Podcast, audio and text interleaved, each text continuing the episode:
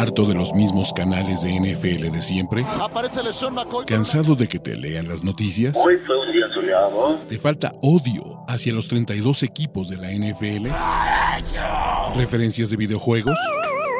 ¿Hodor? Este es el canal de Ulises Arada, donde encontrarás NFL, toxicidad, cultura pop, videojuegos y mucho más. Suscríbete y descubre una nueva forma de seguir tu pasión. ¿Qué esperas?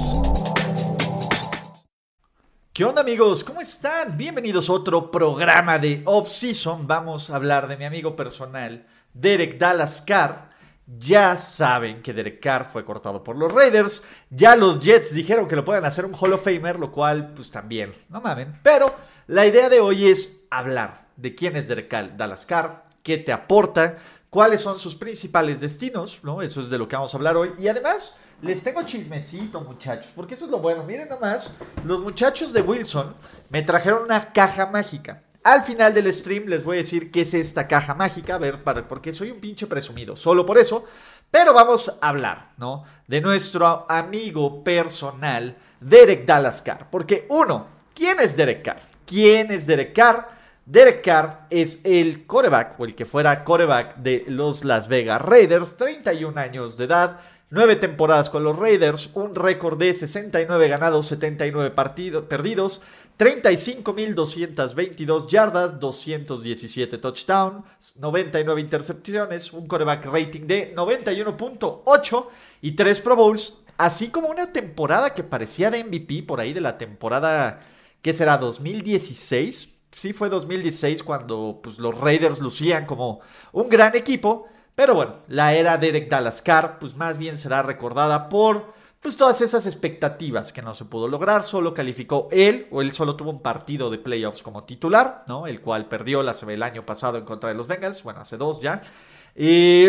Y en general, pues bueno, muchos dicen es un coreback del montón, los Raiders nunca harán nada sin él. Y yo digo, tengo un poco de bias, ¿por qué? Porque a mí me era, es uno de mis jugadores favoritos, no solo por lo que te da en el terreno de juego, sino por el buen tipo que es, en serio. Pero a mí me parece que, que pensar que Derek Carr es un coreback cutrezón y mediocre, pues está difícil, ¿no? Evidentemente el tema es Derek Carr no es una superestrella, Derek Carr no es uno de los 10 mejores corebacks de la liga, tiene el potencial dependiendo a donde llegue de serlo.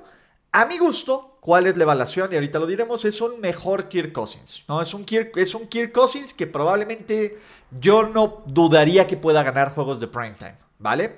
La idea es ver cuál es la situación correcta. ¿Cuál es la ventaja que tiene Derek Dallas Carr? La primera es, él es agente libre desde este momento, no se tiene que esperar al inicio oficial de la agencia libre para firmar para cualquier equipo. Dos, el mercado de corebacks, la neta es que está cutrezón. La neta es que el mercado de corebacks es cutre y él tiene la oportunidad también de pues, ser alguien exitoso en este mercado de coreback. Y tres, hay mucha necesidad de buenos corebacks, ¿no? Creo que después de Aaron Rodgers y lo que ocurra con Lamar Jackson, que habrá videos tanto de Lamar Jackson y de Aaron Rodgers, veremos qué va a pasar. Pero enfoquémonos en nuestro amigo personal Derek Dallas Carr y enfoquémonos básicamente en lo que hace. ¿Por qué? Pues porque, ¿qué destinos hacen sentido, no? Y el primero que suena total y absolutamente son sus New York Football Jets. Los Jets, eh, ya visitó con ellos, ya está la al Hackett, los Jets también quieren apostarle a Aaron Rodgers, pero sería el plan B de los Jets. Los Jets, la ventaja es que aquí no tienen que competir contra los Raiders por el coreback que quieren, y con esas armas y con esa defensiva, a ver, desde que Derek Carr jugó en la liga, está en la liga, cumulativamente en los últimos nueve años, la peor defensiva en todos los sentidos de esta liga ha sido la de los Raiders en puntos, en yardas, en todo. El tipo ha tenido que remar contra la corriente con un equipo malo a la defensiva, con un vendaval de head coaches y con los cambios totales y espectaculares. Pero bueno, a mí los Jets me encanta. Tienes un Garrett Wilson, tienes una buena línea ofensiva, tienes un Brice Hall, tienes piezas interesantes y tienes una defensiva elite.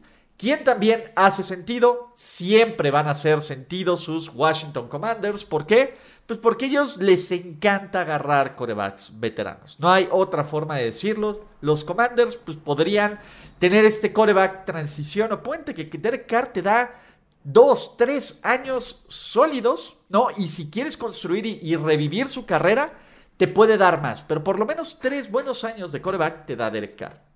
Los, los Indianapolis Colts, Frank Reich, yo dudo, dudo que Indianapolis vuelva a ser la mentada de madre, porque esa es una mentada de madre, para sus fans de reciclar corebacks. Ojo, Carr sería mucho mejor, mucho, mucho mejor que Philip Rivers, que Carson Wentz, que, más, que Matt Ryan, absolutamente. Esto no quiere decir que pues, Indianapolis ya merece o busca tener un coreback seleccionado por ellos, ¿no? Ya es tiempo. Piensen, Indianapolis es una versión corta de el años y años que estuvo Kansas City reciclando corebacks durante los 90s y los 2000s hasta que llegó Patrick Lamont Mahomes.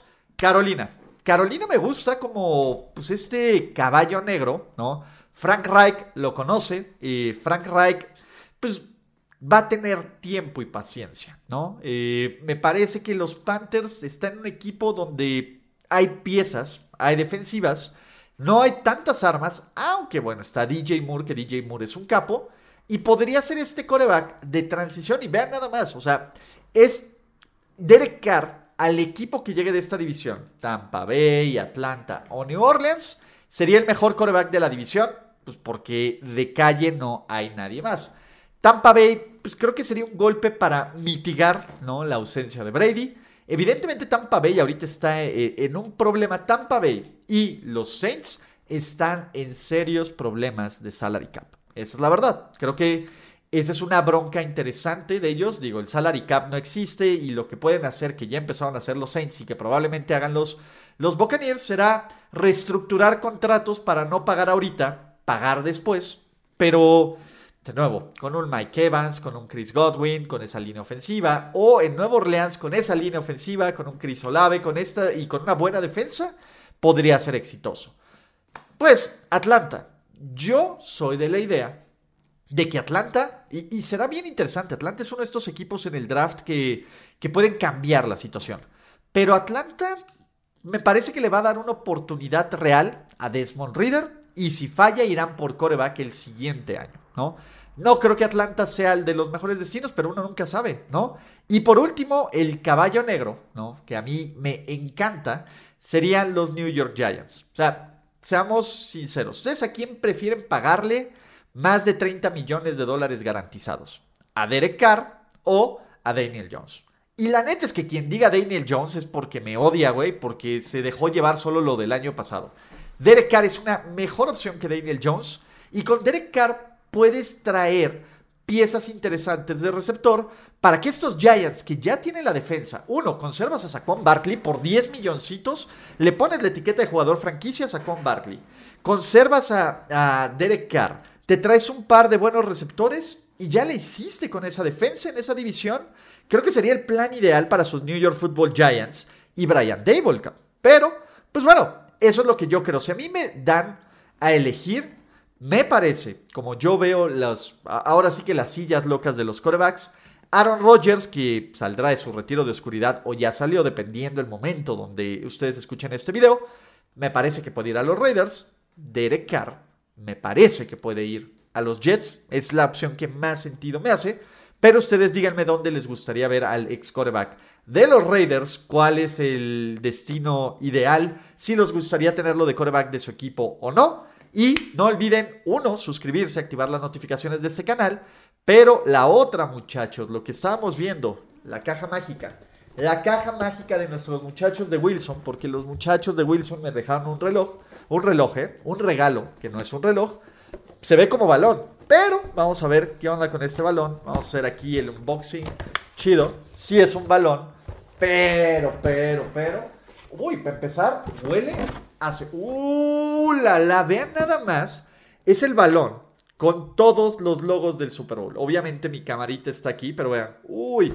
Todos los logos del Super Bowl, desde los viejitos, desde el campeonato Super Bowl 2, Super Bowl 3, hasta los más recientes. No manches, qué chido está. Digo, podemos cambiarlo de aquí o podemos hacer un muro de balones en esta parte de Wilson. Ya veremos cómo armamos el estudio. Está súper, súper, súper chido. Gracias, Wilson. Neta, gracias. Y la verdad es que gracias también a ustedes por, porque pues, ya me, me, hicieron medio influencer y ya me dan estos regalitos cucos. No olviden suscribirse a este canal, activar notificaciones y nos vemos en otros videos. ¡Chao! Gracias por escuchar el podcast de Ulises Arada. No, God! No, God, please, no, no. Esperemos que tus oídos no hayan sangrado tanto. Te esperamos en la siguiente emisión y no olvides suscribirte en tu plataforma favorita como Spotify, iTunes o Google Podcast. Hasta la próxima. See, he fine. Now, give me money. Or I shoot him, and I shoot all you motherfuckers.